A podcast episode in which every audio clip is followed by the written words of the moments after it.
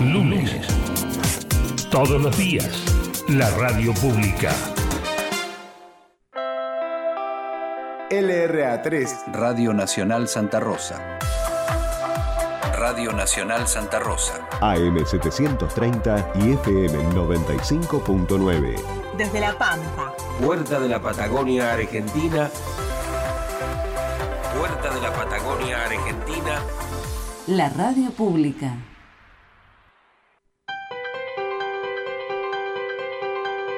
Radio Nacional Argentina presenta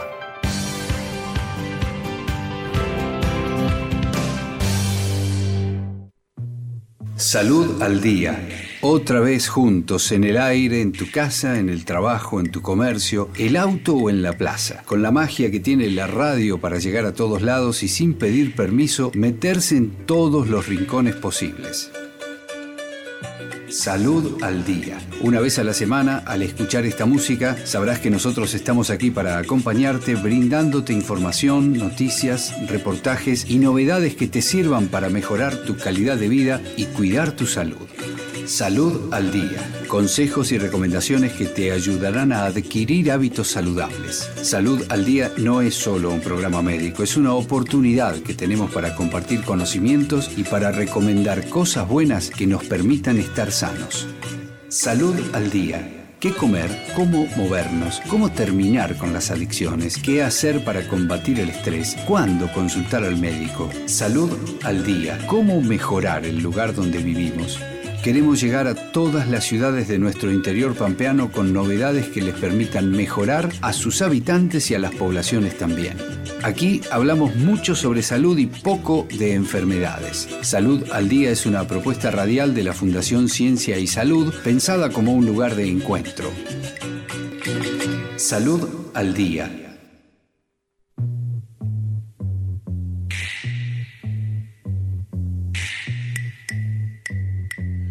Muy buenas tardes, bienvenidos, bienvenidas. Aquí estamos nuevamente en Salud al Día, como cada semana, como cada lunes, con el equipo completísimo, ya cerrando el año, ¿eh? buscando el último mes del año, pero firmes, firmes como rulos de estatua. Bueno, hablando de estatua, qué viento que hay en la capital de la provincia de La Pampa, imaginamos que en gran parte de la provincia, pero hay unas ráfagas que superan largamente los 30 o 40 kilómetros, diría yo, ahora vamos a chequear bien qué es lo que dice el servicio meteorológico. Tenemos una tarde en temperatura agradable con 22 grados, pero con la visibilidad reducida, producto del polvo levantado por semejante cantidad de viento que llega del sector sur, 10 kilómetros la visibilidad, así que le pedimos precaución a todas aquellas personas que anden circulando tanto en la ciudad como en las rutas, porque bueno, se nota bastante la reducción de la visibilidad.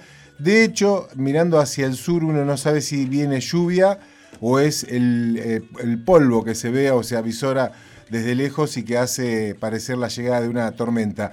Pero hay, digo esto porque, eh, lo digo a propósito, porque hay pronóstico de lluvia para la noche eh, y la madrugada del día martes. Bueno, vamos a presentar el equipo de trabajo. Tenemos, como decíamos, completísimo el staff en planta transmisora, Nelson Gómez y Carlos Grosse.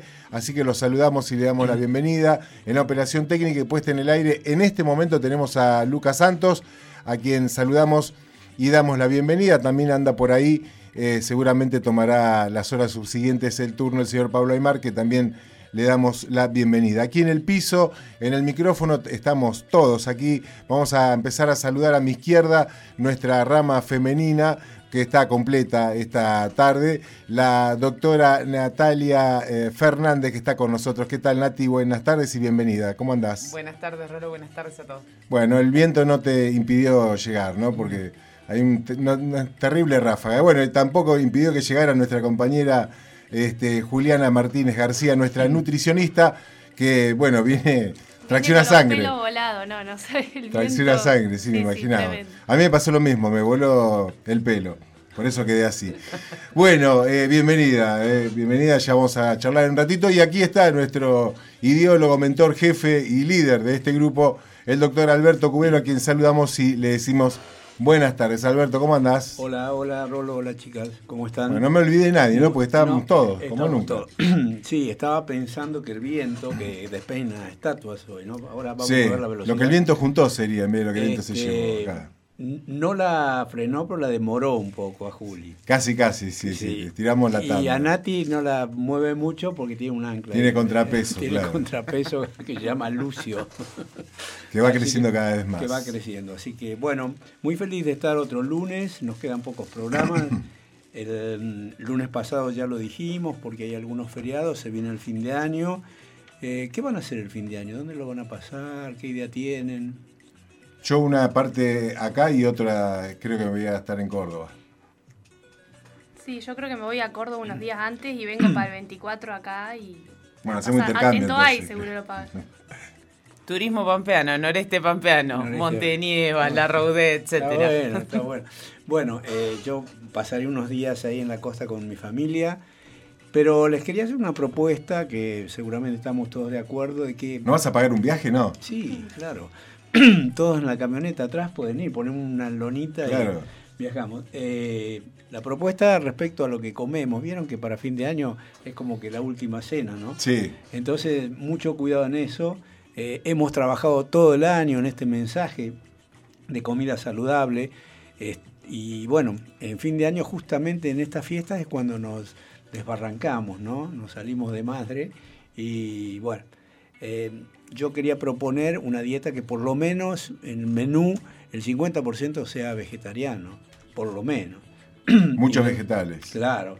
Eh, bueno, era, era mi propuesta. Bueno, Hoy- pero dan- danos tiempo y para los, por eso digo, los tenemos, programas, buenísimo. tenemos- podemos elaborar para Una mesa. los próximos como, o sea, dos cosas podemos hacer. Una es hablar sobre la mesa de fin de año y la otra que las chicas colaboren también y ha- hagamos una mesa acá. Claro.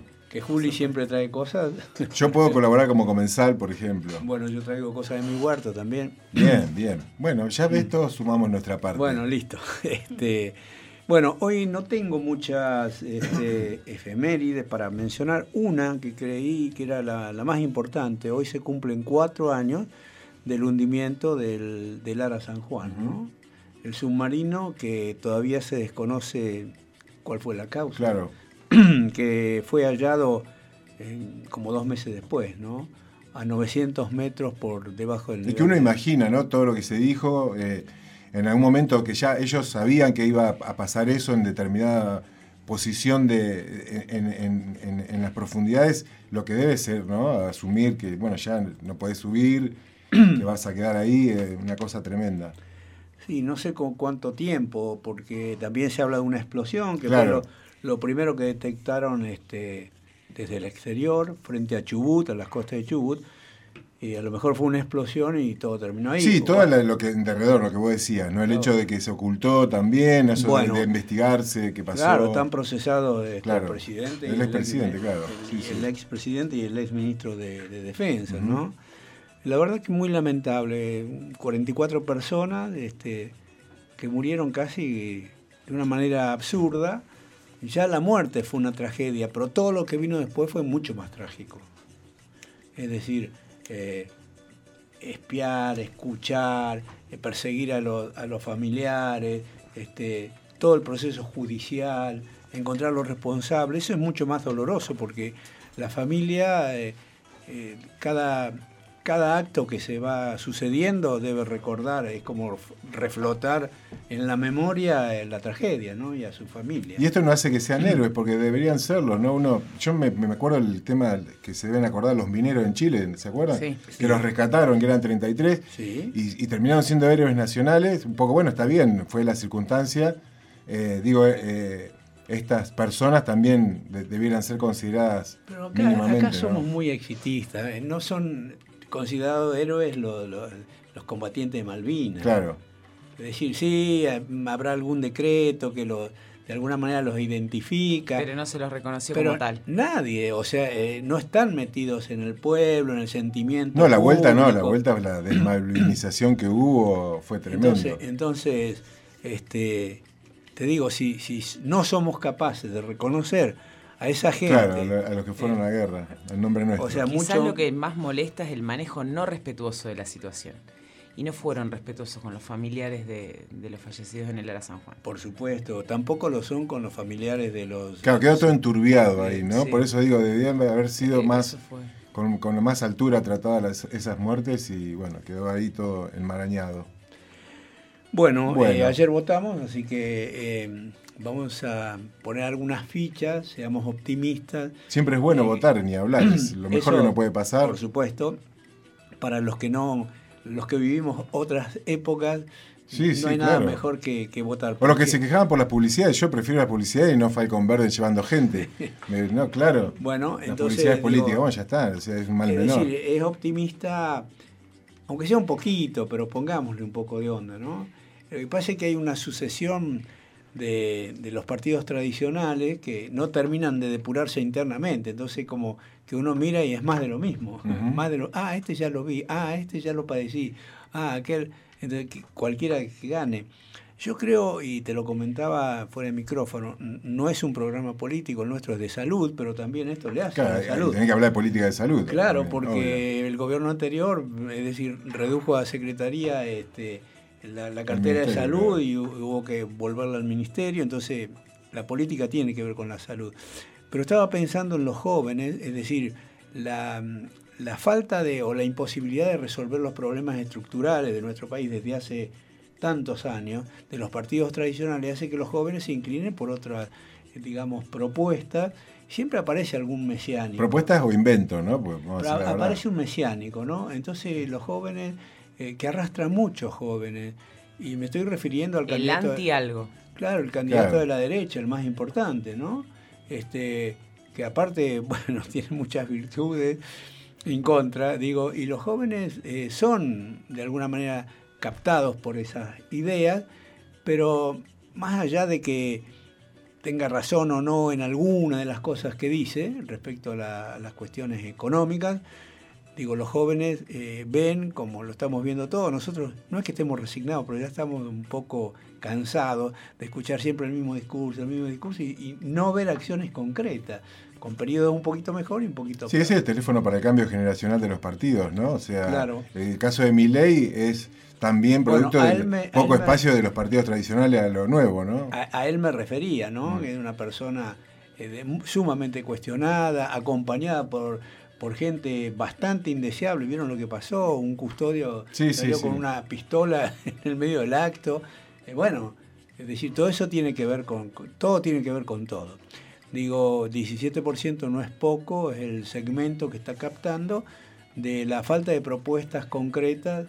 eh, Eso se notó en esta elección, la falta de propuesta de los, de los Eh, de todos. Hay, hay un, eh, un- no sé, llamarle meme o qué, pero una frase que dijo Moyo con respecto a la, a la música, que él dice cómo funciona la industria, ¿no? Que si vos, eh, eh, toda la industria, todo el aparataje, te pasa de los mismos tres temas musicales, todo el mundo va a tararear esos tres temas musicales. Dice, y con las noticias pasa lo mismo, decía Moyo, ¿no? O sea, Claro. si pasás tres, tres cosas, eh, la gente va a estar hablando de esas tres cosas nada más.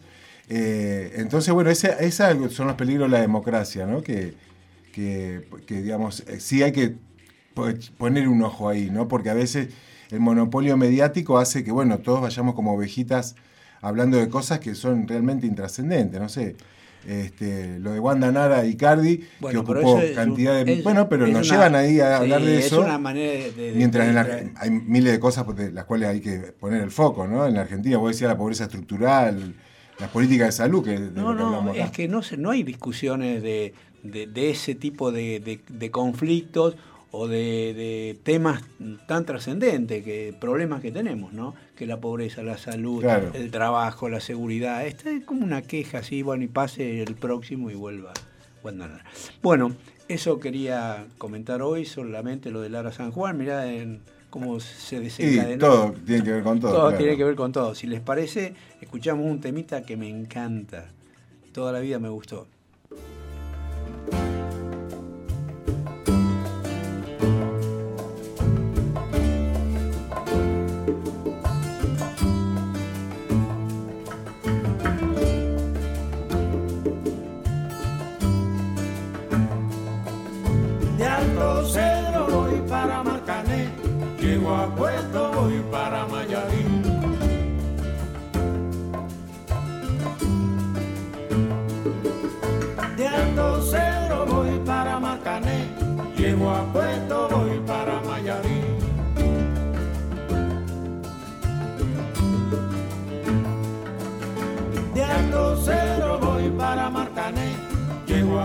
Puerto, voy para Mayarí.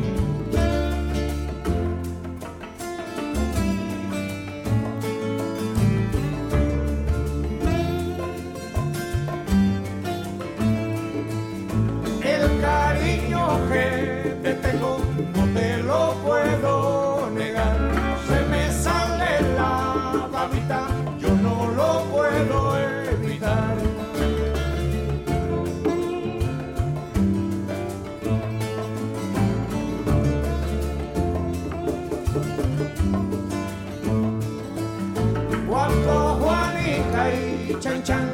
en el mar servían arena, como sacudí el jibe, a Chan Chan le daba pena.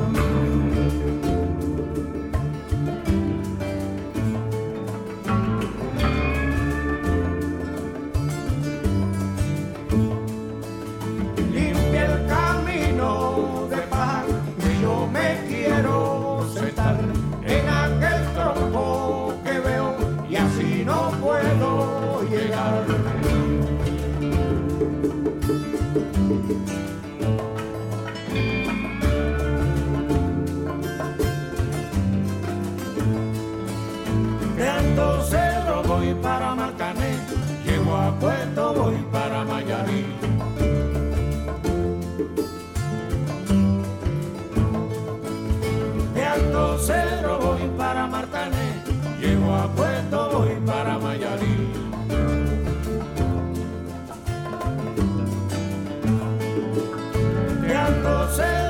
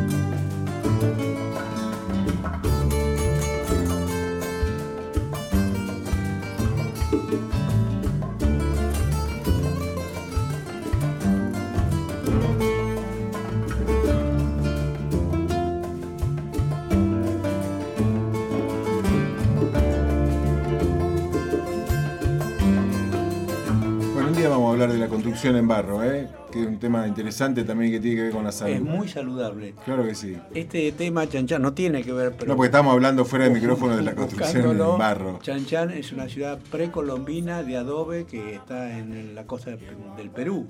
Claro. O sea, tiene 500 años, más de 500 años. Y está intacta.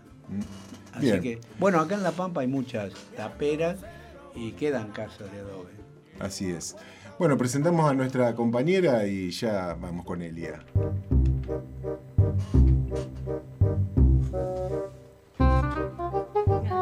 Me gusta, me gusta la cortinita. Oh, Me la imagino llegando con una canastita llena de cosas ricas. Sí, no, pero... Estoy media vaga, Danzando, que no he sí. traído muchas cosas. Sí, hoy me hice la ilusión porque empezaste a sacar cosas, pero era un termo y nada más. Para tomar.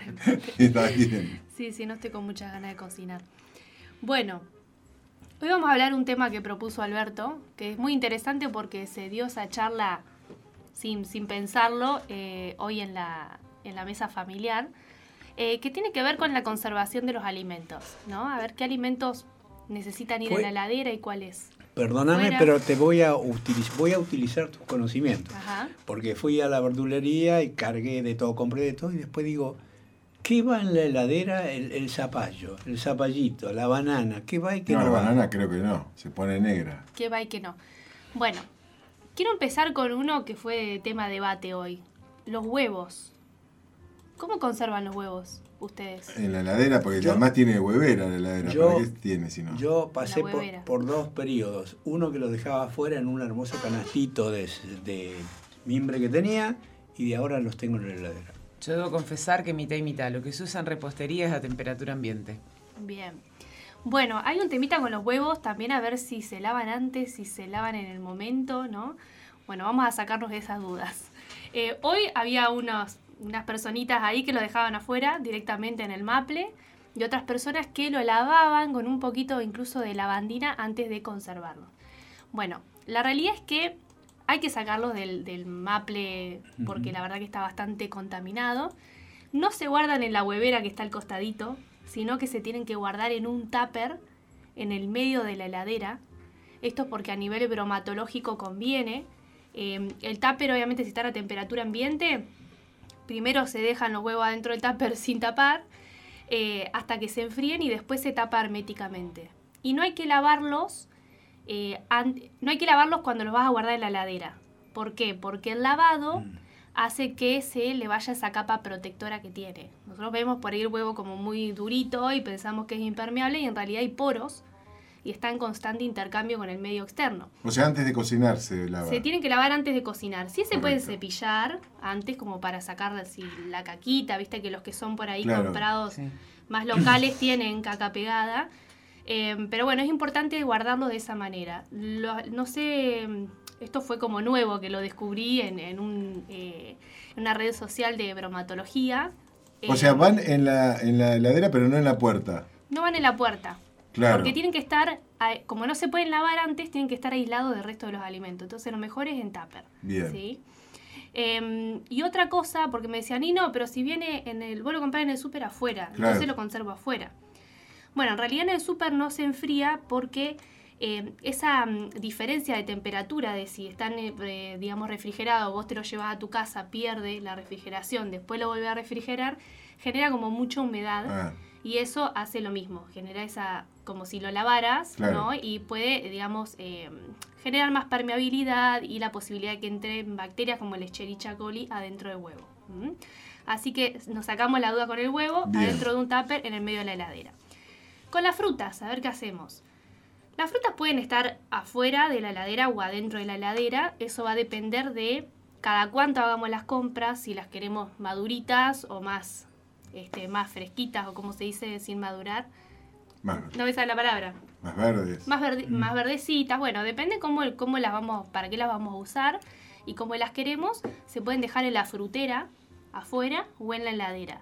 Yo, por ejemplo, tengo una frutera eh, donde pongo más que nada los cítricos, el limón, el pomelo, la naranja. También pongo algunas bananas, que por ahí si están como muy verdes, las dejo un poco afuera. Los kiwis, ¿no? Todas esas frutas que por lo general no se honguean o no maduran demasiado, Claro. que puede llegar a traer mosquitas eh, de la fruta.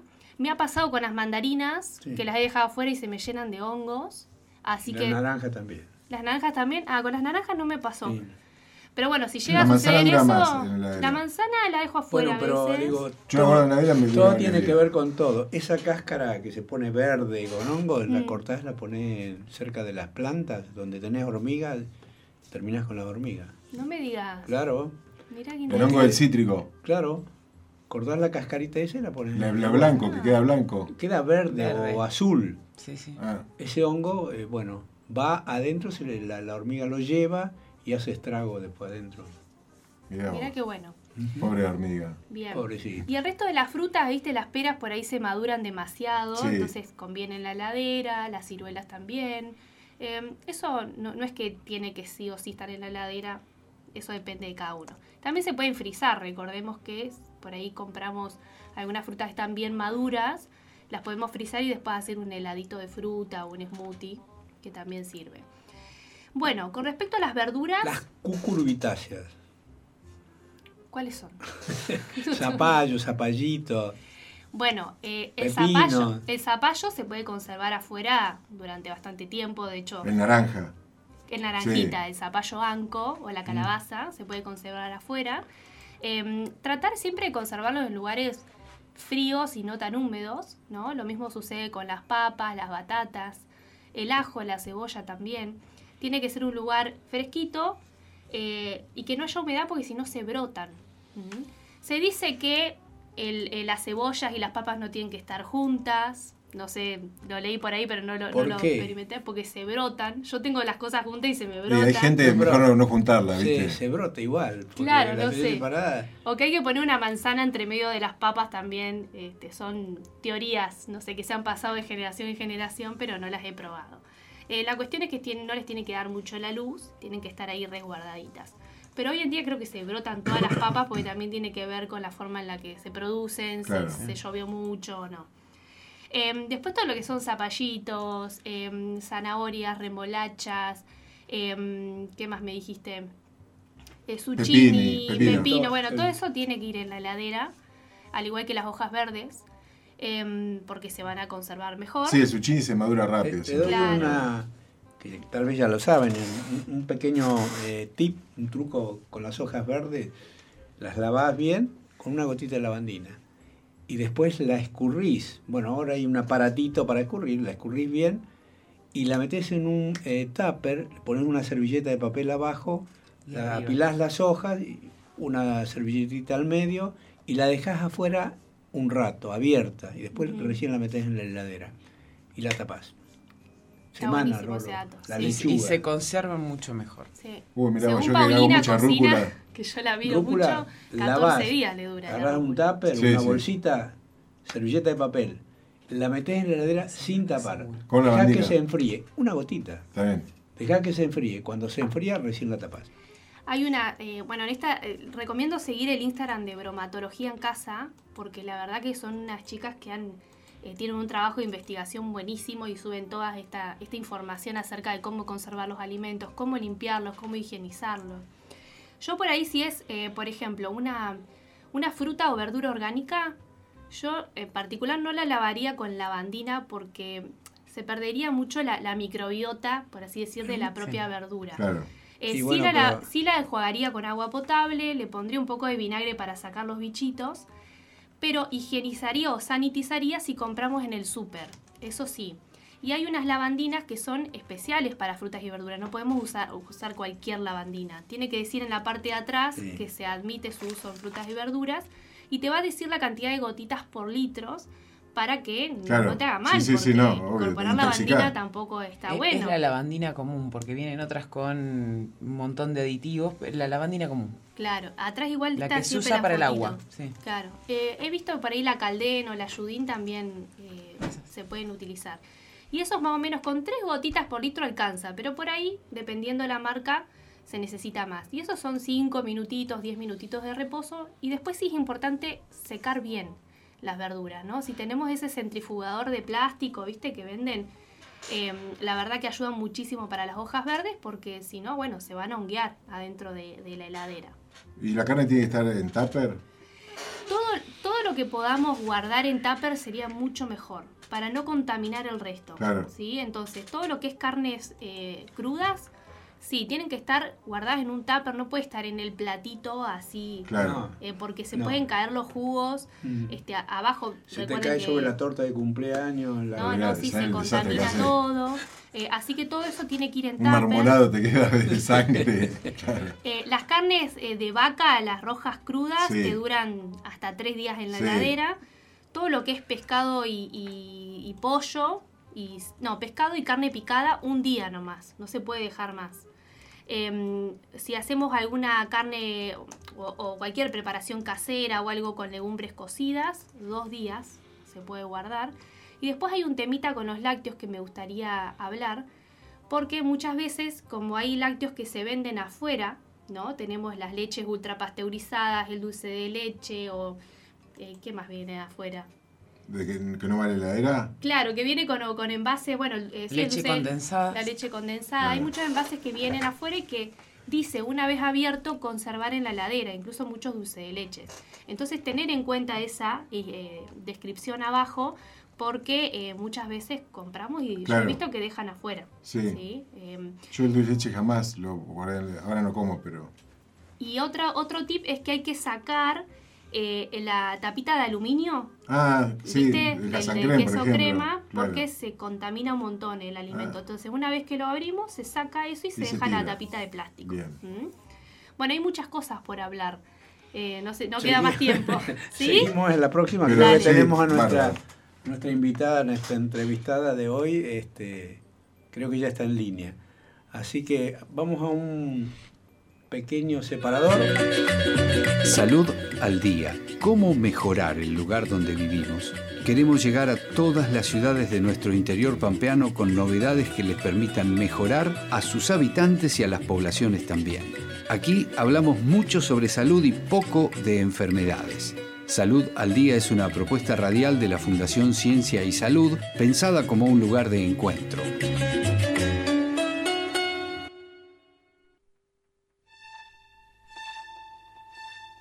Bueno, muy bien, vamos a saludar a nuestra entrevistada, que es una doctora, es endocrinóloga, es directora del Instituto Megán de aquí de la ciudad de Santa Rosa. Eh, y vamos a, aprovecharla porque hay como nueva tecnología para, para determinados estudios, pero que vamos a preguntárselo directamente a ella. Estamos hablando de la doctora Graciela Melado, que esperemos nos esté escuchando. La vamos a saludar. Graciela, buenas tardes, ¿cómo está? Sí, sí, buenas tardes. Un gusto. Bueno, muchas gracias. Acá somos un montón. ¿eh? Está, vamos a Alberto Cubero, está la doctora Natalia Fernández, nuestra nutricionista eh, Juliana Martínez y quien, quien le habla Rolo Capelo. La saludamos y vamos a conversar con, con usted. Eh, pero bueno, en principio, eh, para que nos cuente, porque en el instituto eh, que usted está, que preside, digamos, tienen como nueva tecnología que tiene que ver con el estudio de las, con, que tiene que ver con las tomografías. Este, nos, nos gustaría que usted nos, nos, haga una presentación general y después vamos preguntando de acuerdo a lo que, a, a lo que nos vaya contando.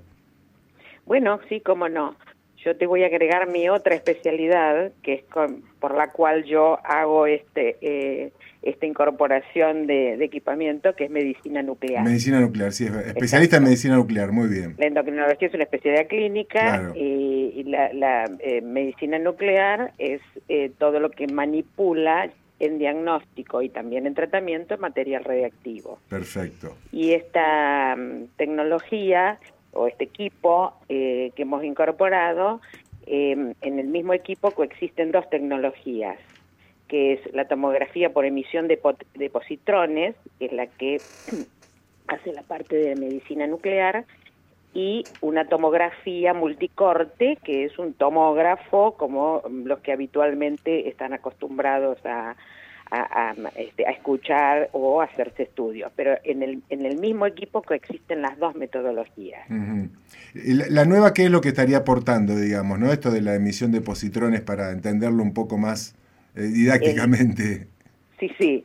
El, el, la medicina nuclear convencional habitualmente maneja los rayos gamma, producido, por ejemplo, el, el isótopo más común es el tecnesio, o el yodo radiactivo que tiene emite rayos gamma, pero también rayos beta con lo que se hace la terapia. En el caso de el PET-CT, o sea, eh, el, la parte de medicina nuclear, lo que detecta son eh, fotones. Entonces, em, los isótopos utilizados allí son el flúor, que va unido a eh, otros marcadores como son la glucosa, por eso el más común se llama en siglas FDG, flúor desoxiglucosa, también puede ir unido a la colina, que es para hacer detección de cáncer de próstata o de otras patologías, como por ejemplo una patología endocrinológica como es el, funcionamiento, el hiperfuncionamiento de las glándulas paratiroides. Perdón, doctora. Serían como una especie, digamos, para, para todos nosotros, para entenderlo mejor, como una especie de colorantes para algunas células en particular que nosotros queremos detectar. ¿Es así? Claro, no colorantes, sino fármacos. Fármacos como la, la, la glucosa, la colina, o en algunos casos el PSMA, que son marcadores eh, de eh, em, eh, proliferación celular, o la, la, glucosa, que es lo que consume la célula neoplásica, o también la expresan, se expresan en las inflamaciones, en las infecciones. Eh, esas, esos fármacos van unidos a un material radiactivo, en este caso puede ser el flúor, flúor 18, que es un emisor, un emisor de positrones, que es lo que eh, es captado por eh, el- el- el- la tomografía por emisión justamente de positrones, que es el PET. Entonces, la importancia, porque muchas veces escuchamos dentro de nuestras familias que tenían que viajar para hacerse determinado estudio ante algunas patologías en particular. Eh, y, y la verdad que la felicito por traer esta tecnología a La Pampa, porque Ah, para, para muchos de nosotros implicaría un viaje menos.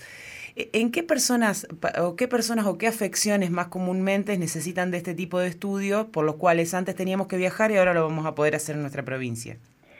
Eh, mayoritariamente eh, se usa en pacientes oncológicos, es digamos la práctica más común.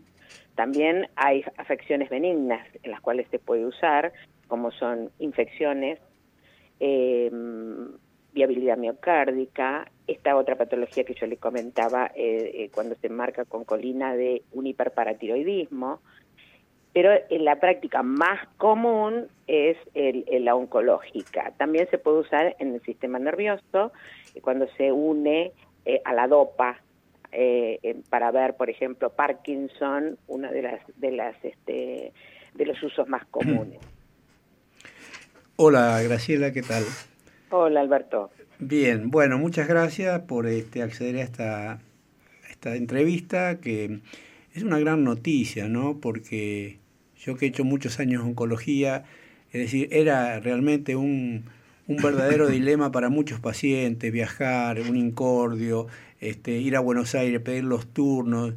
Por suerte lo tenemos acá, siempre hay al- algún emprendedor que cierra los ojos, se anima y salta. ¿no? Así que, bueno, felicitaciones y seguramente todo marchará bien.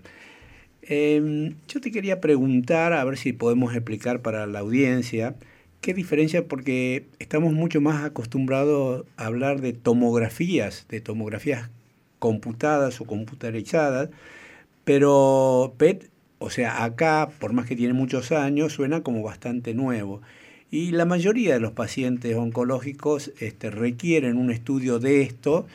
¿Y por qué lo pedimos al estudio y qué diferencia tiene con una tomografía convencional como la que hace tantos años ya se hace aquí? Sí. La tomografía convencional lo que está dando es una información morfológica. En cambio, el PET eh, da una eh, información metabólica. Podría decir Entonces que nosotros la estamos tomografía uniendo Ah, ambas tecnologías. podría decir que la tomografía es una foto y el PET es un video que lo estamos viendo en acción. No, lo que estamos viendo es, en, en, por ejemplo, en un tumor, eh, la, la, la flúor desoxiglucosa es captada por las células neoplásicas. Entonces muestra tu metabolismo, tu consumo de glucosa, que es muy importante en los tumores, y ese, eh, ese sector del tumor se corregistra con la imagen morfológica, qué forma tiene, qué densidad tiene, qué tamaño tiene, y ambas dan la, la información conjunta. O sea, es un, tiene tal morfología, está en tal órgano, con determinada forma, tamaño, y a su vez está informando qué metabolismo tiene, o sea, qué, qué, eh, qué grado de proliferación, de multiplicación celular hay en ese tumor.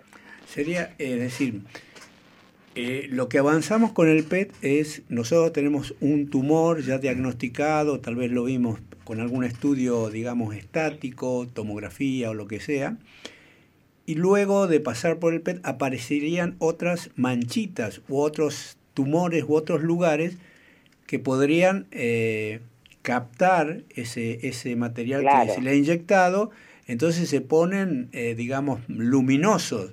Y uno podría decir con cierta probabilidad de certeza que además del tumor primario, que ya lo estábamos viendo, el paciente tiene otras metástasis. Otras ramificaciones, en otros lugares, donde está- asienta ese tumor. ¿Y qué tamaño podría identificar el PET de un nódulo, de un pequeño tumor? Un, el, el, un nódulo, por ejemplo, en el caso de los pulmones, uno ve tomográficamente un nodulito, puede verlo de, de, de poquitos milímetros. Ahora, ese, esos tumorcitos, dependiendo del grado que tienen de, de, de, de, las ganas de alimentarse de la, de la glucosa que nosotros le damos, se verán o no se verán con eso que eh, vos llamás el color, el, el, el, la luminosidad. Eso de, es, eh, por eso es que es, esto es lo que nos muestra la diferencia de tumores que tienen un grado mayor de necesidad de ese, de ese, de ese material radiactivo, que también se puede ver en tumores benignos o en infecciones, porque también las células eh, eh infecciosas tienen eh, mucha eh, eh, habilidad para tomar el, el, la glucosa. Bien. Graciela, una pregunta que, que, quería hacerle era si los profesionales que hoy van a estar a cargo de la realización de esos estudios, si son pampeanos que, eh, que ya estaban trabajando en la institución, si son personas que vinieron a trabajar eh, para, para conocerlos un poquito más, porque realmente eh, no solo hablamos de inversión en tecnología, sino en formación, en especialización, incluso debe haber tenido que hacer un cambio edilicio probablemente. Sí, sí, eh, el, el, esto, el, edificio es algo que se hace acorde a los requerimientos de la Autoridad Regulatoria Nuclear, eh, porque va con un cuarto caliente, todo equipado para el manejo del flúor, sectores donde se inyecta el material reactivo, porque hay un requerimiento eh, de preparación previa del paciente que tiene que estar en reposo, eh, para poderlo después inyectar, se le inyecta y a la hora se le hacen las imágenes y si es necesario a veces se hacen imágenes posteriores más tardías para correlacionar con las primeras. Eh, por supuesto la sala donde va el equipo y la consola donde va el equipo, eh, son sectores todos este, plomados con, con eh, la, la, parte de la, de, la, de la seguridad radiológica, eh, hay que cumplirla eh, muy estrictamente para la Autoridad Regulatoria Nuclear. Y bueno, y los profesionales sí somos pampeanos. Yo tengo este, muchos años de, de, de, experiencia en medicina nuclear eh, y en, este, en PET, inclusive eh, eh, lo he hecho en, en, Barcelona ya en el 2004. Este, empecé con, con, con, la, con la formación exclusivamente en PET, después he pasado por el Hospital Italiano, por Fleni, o sea, este, el, y bueno, todo el, el background y el, el, la experiencia de más de 30 años de, de médica nuclear. Una pregunta y sería... Va junto con, informamos junto con eh, un radiólogo, ¿eh? un especialista en diagnóstico por imágenes, a quien también hay que entrenarlo para que eh, eh, tenga, porque el informe no es el mismo de una tomografía, acá se hace un, un, un informe integrado entre la medicina nuclear y la tomografía. Bueno, antes de continuar, está muy, muy interesante. Vamos a hacer una pequeña interrupción porque también nosotros difundimos a toda la Pampa, ¿no? Te están escuchando de, de, de muchos lugares de, de, nuestra provincia. Y el Rolo va a dar este nuestro teléfono porque yo me lo olvido. Sí, eh, bueno, nuestro WhatsApp es 2954 36 40 53, es el WhatsApp de Radio Nacional, así que ahí está a disposición cualquier persona que quiera hacer alguna pregunta o consulta. Sí, te pedimos 30 segundos, menos de un minuto, y sí, para, que, para que vayas pensando, la pregunta que te iba a hacer es si todas las obras sociales, si cualquier eh, habitante de esta provincia tiene acceso a este estudio y a ese equipamiento. Después de, del separador. ¿Cómo no? Salud al día. ¿Cómo mejorar el lugar donde vivimos? Queremos llegar a todas las ciudades de nuestro interior pampeano con novedades que les permitan mejorar a sus habitantes y a las poblaciones también. Aquí hablamos mucho sobre salud y poco de enfermedades. Salud al Día es una propuesta radial de la Fundación Ciencia y Salud pensada como un lugar de encuentro.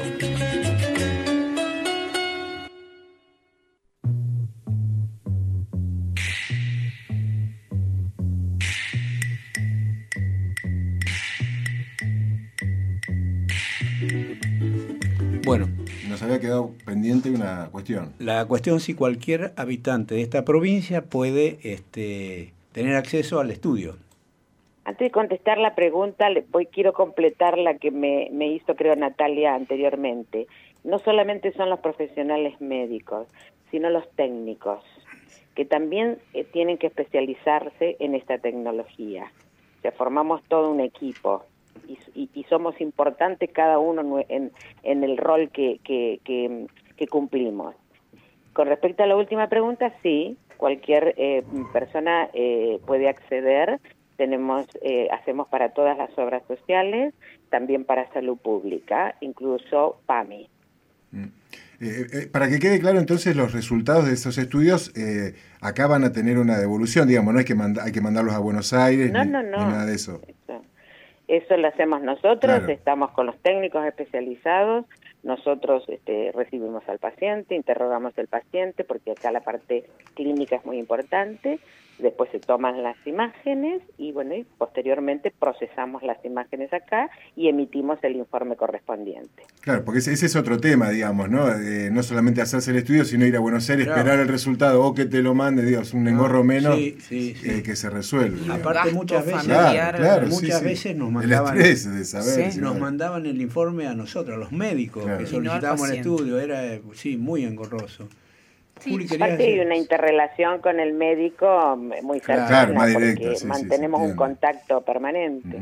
Yo quería preguntarte, Graciela, eh, desde la ignorancia pregunto, porque eh, a ver si el, el tratamiento que uno puede seguir teniendo ese diagnóstico se va a diferenciar eh, bastante del, eh, del que se podría hacer si tenés un diagnóstico como el que venimos teniendo actualmente acá en, en La Pampa.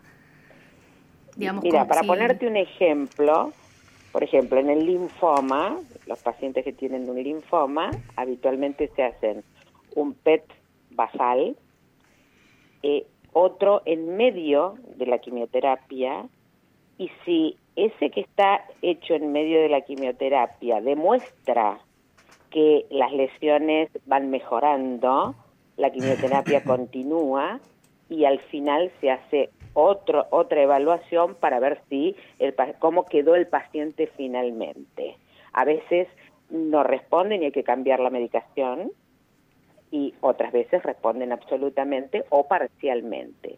La otra ventaja, por ejemplo, después también de un tratamiento con, por ejemplo, radioterapia, eh, pues sabés que con la radioterapia el, el tumor se, se necrosa, se fibrosa, entonces eh, cuando uno ve una imagen solo morfológica, bueno, puede ver que el- a lo mejor el tumor o se achicó o no se achicó de tamaño, pero cuando uno le complementa con el PET, a lo mejor parte de ese tumor que parece estar todavía no tiene captación porque se necrosó o se fibrosó. Eh, voy- Entonces, ese es el complemento y ahí uno ve que la respuesta fue eh, eh, positiva. Voy a meter un bocadillo desde la especialidad de la oncología. Eh, antes, para, para muchos tumores del tratamiento, uno tenía que empezar y terminar el tratamiento y después que terminó, pasar por la quimioterapia y todo lo demás, es decir, evaluar al paciente a ver qué había resultado del tratamiento. Esta es una posibilidad que nos da ahora el PET de eh, iniciarlo, ver en la mitad, ver al final y poder cambiarlo, es decir, no completar el tratamiento porque te das cuenta que no, tiene, no es efectivo, ¿no? Exactamente. Incluso de algunas patologías que antes nos quedábamos limitados en, el- en- en los estudios diagnósticos, como por ejemplo la embolia de pulmón, no, es- no es tan utilizado. Pero digamos, en algunos pacientes que con los otros estudios no nos daban resultado, quizás este eh, tener esta tecnología en la provincia nos dé una mano. Yo quería preguntarle, doctora, si usted sabe cuántas, en la región patagónica, cuántos equipos de esto, porque realmente son poquitos en el país, por eso es que antes los familiares, los pacientes viajábamos, eh, eh, cuántos en nuestra región, porque probablemente personas de otras provincias cercanas puedan acceder también y acortar sus distancias. En, en la región patagónica, ¿cuántos equipos, eh, cuántos equipos de estos hay? Río Negro tiene equipos, creo que tiene dos, eh, Comodoro Rivadavia, o sea, Neuquén, y Bariloche. Y nada. Eh, estos son los que eh, tengo presentes en este momento. Y Bahía Blanca creo que está en planes de introducir también un equipo.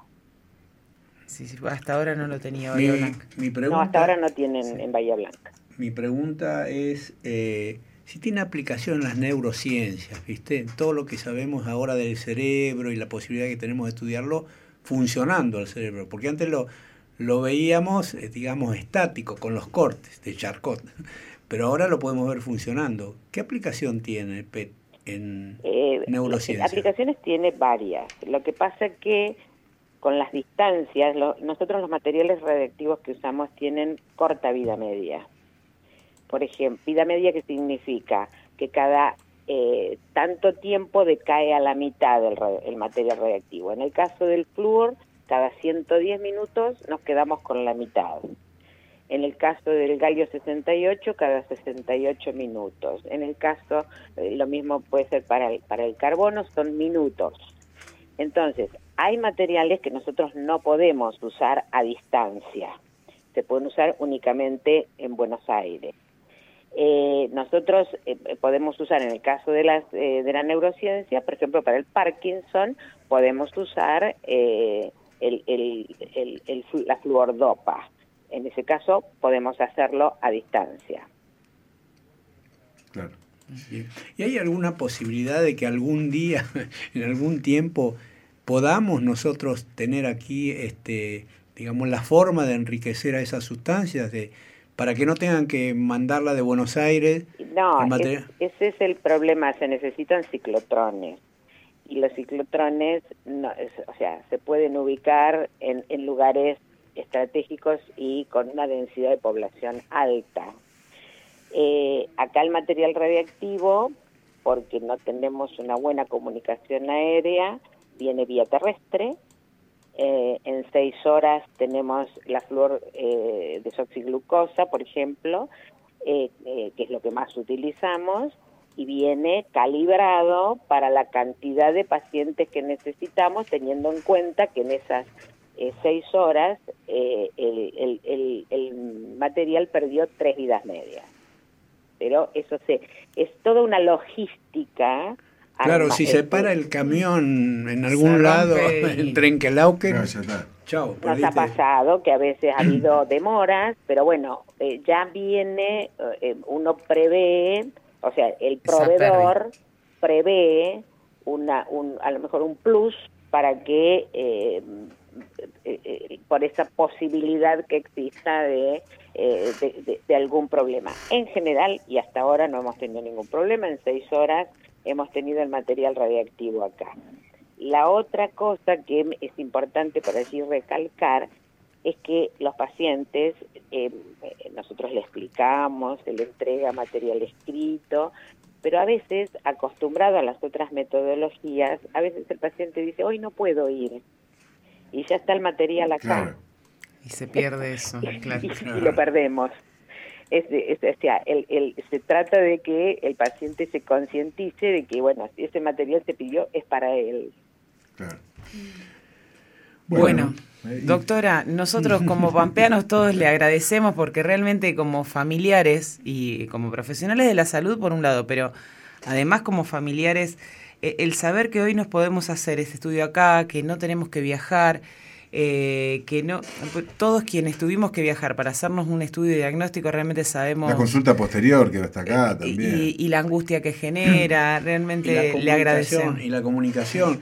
Es decir, mandar a un paciente, esperar que venga el informe, a veces tardaba una semana, 10 días, y llegaba un informe escrito vía este, un email, no podías hablar con el médico que lo había informado. Y en tiene fin. un plus invertir en esta época No, de tanta sí, inestabilidad bueno, económica, la verdad que felicitaciones, eh, felicitaciones y gracias. Y un gran este, saludo a todo el equipo, ¿no? que los conozco a todos y los quiero a todos. Bueno, muchísimas gracias. Sí, la verdad que ustedes lo han dicho muy bien, es un e- esfuerzo y, y un riesgo enorme, ¿no? Eh, sobre todo en estas épocas. Pero les agradezco muchísimo la comunicación y la posibilidad de, de poderlo comunicar.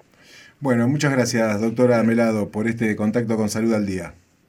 Muchísimas gracias a ustedes. Adiós. Adiós. Bueno, eh, escuchabas, especialista en medicina nuclear, endocrinóloga, titular del Instituto Megan, donde está esta nueva posibilidad, esta nueva tecnología, y lo que decía Nati recién, esto de no, de no, de evitar el viaje eh, y, todo lo demás, ¿no? Bueno, es decir, es un avance eh, muy importante. Yo ya sé que hay varias patologías, mayoritariamente se usan el diagnóstico, eh, no es tratamiento, el diagnóstico oncológico, del cáncer. Y en el seguimiento, cuando Juli preguntó, es decir, hemos visto muchísimos pacientes con un tumor primario que le hacemos este estudio y tiene ramificaciones, lo cual modifica totalmente el tratamiento. Y al revés, las buenas noticias que hemos visto al terminar los tratamientos que había tumores residuales y le hacemos el PET y no capta nada. O sea, no se pone luminoso como yo lo expresé, ¿no? Lo cual implica que es una, un nódulo que ha muerto. Me parece que el organismo no ha tenido todavía tiempo ni capacidad de limpiarlo. Pero el PET nos ayuda. este estudio, claro, lo dice. En otro tiempo, sin PET, ese paciente al cual le seguíamos viendo el nódulo merecía y recibía otro tratamiento, una segunda línea de tratamiento oncológico. Sin necesitarlo. Sin saber que nosotros, pero ante la duda. Bueno, sumamente interesante, seguramente eh, en alguna vez volveremos sobre el tema. Bueno, ya se nos fue el tiempo, así que nos despedimos, el lunes que viene no estamos, ya saben, el lunes feriado, así que ya vamos a volver en diciembre, este, buscando la recta final, así que vamos a agradecerle a todos los que estuvimos hoy, Carlos Gross, Nelson Gómez en planta transmisora, Lucas Santos en la puesta en el aire, en la musicalización, y aquí en los micrófonos, eh, bueno, la doctora Natalia Fernández, gracias Nati. Nos vemos en un par de semanas, Juli también, nuestra nutricionista. Eh, nos vemos el próximo lunes. Eh, que estamos en el aire. Vayamos preparando la cena. Y sí, sí, claro. ¿Cómo va a ser la cena de fin de año? Cada uno va a traer tengo un par de recetas saludables en reemplazo no solamente, No solamente las recetas, sino vamos a hacer la degustación Ahí está, eh. perfecto, perfecto. Vamos a la, porque viene el panorama, así que gracias y chao.